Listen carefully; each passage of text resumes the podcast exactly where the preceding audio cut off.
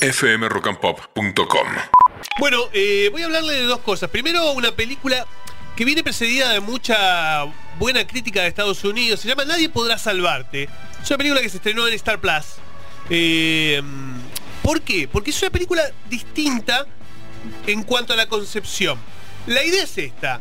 Una chica que vive sola en una casa bastante grande, en el campo, Mm, una, una casa muy linda, eh, con un hobby, colecciona casitas de muñecas, eh, buena cocinera, se la ve, bastante, digamos, eh, bastante prolijita, casi casa de cuento. Y un día a la noche empieza a sentir ruidos, ruido, ruido. Ve algunas señales en el, en el, en el jardín que le llaman la atención, algunas quemaduras en el pasto. Y se va a ver sometida a lo que parece una invasión alienígena desde su casa. Epa, ¿no es un poco mucho? ¿Eh? Y es la típica que no tiene vecinos cerca, todo No, mal. no tiene vecinos Oh, cerca, nada por el estilo. sí. Y además, Sí, cuando busque ayuda, no les voy a revelar más que esto, cuando busque ayuda, No le van a creer. tampoco la, La va a gente. encontrar.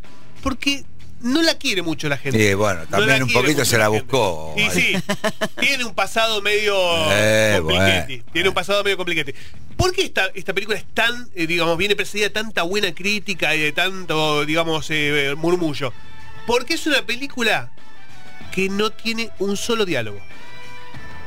Es una película en donde los personajes no hablan. Miedo. Solamente hay sonidos, algunos gritos, algunas onomatopeyas, alguna radio de fondo, algún perdoname y nada más. No más que eso. No más que eso. Por eso es casi una película experimental desde ese punto de vista. Pero no es una película experimental porque tiene presupuesto. Es una película de presupuesto, pero con esta estética como para que toda la atención esté en la acción y no en las palabras.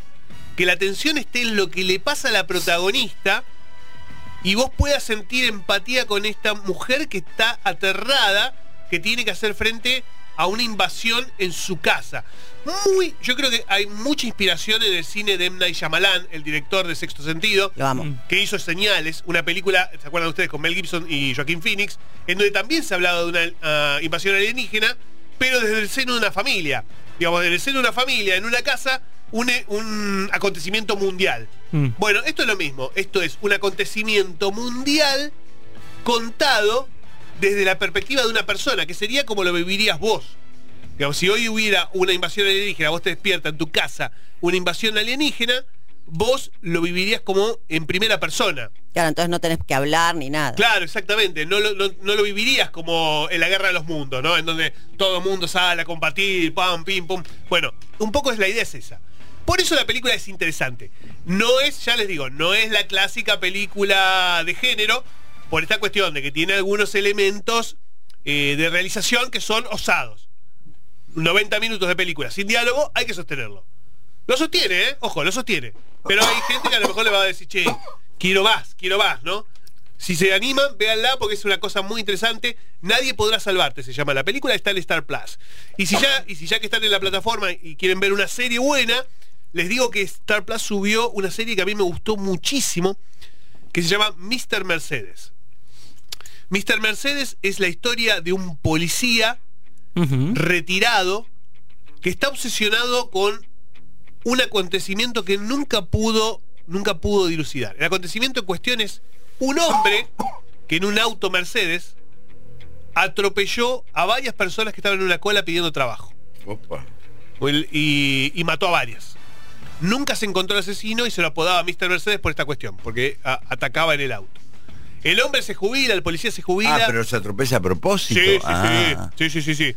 De hecho, eh, esta historia está escrita, ahora les cuento quién la escribió, está escrita mucho antes que, por ejemplo, que los terroristas empezaron a hacer ese método para matar gente. ¿Se acuerdan que hubo una época sí. en que los terroristas- sí. Bueno, esta historia está escrita antes. Un dato que no es menor. Mm. Eh, bueno, el policía se obsesiona con este asesino, al que nunca descubrieron, y el asesino le empieza a escribir. Mm. Y él está jubilado, ¿eh? Él se jubiló ya. Pero igual va a investigar. Está buenísima la serie. Está buenísima. Y el escritor de la serie es Stephen King. ¿Eh? Stephen King es el escritor que es la primera vez que escribe un policial negro sin elementos sobrenaturales. No tiene elementos sobrenaturales. No es una, no es una serie de terror.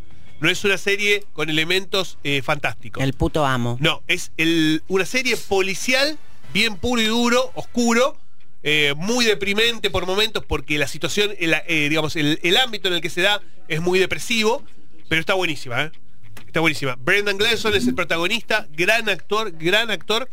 Eh, véanla, Mr. Mercedes, está disponible en Star Plus, es una de las grandes series de basadas en libros de Stephen King, ¿eh? porque generalmente las adaptaciones de Stephen King a la televisión han dejado mucho que desear, han sido bastante flojas, ¿no? Sí, Eh, porque el libro ese que es genial, eh, Sí. el de la fecha de Kennedy, Claro, bueno, ese es, bueno, y la serie dejó mucho que Y desear. esa es una de las mejores. Esa es una de las mejores, porque hay otras que son realmente muy papérrimas. Te digo una cosa, otra cosa que le juega a favor a la serie esta es que no son libros populares en donde está basado.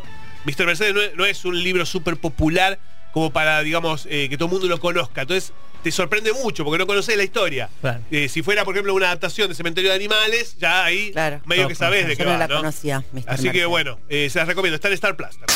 fmrockandpop.com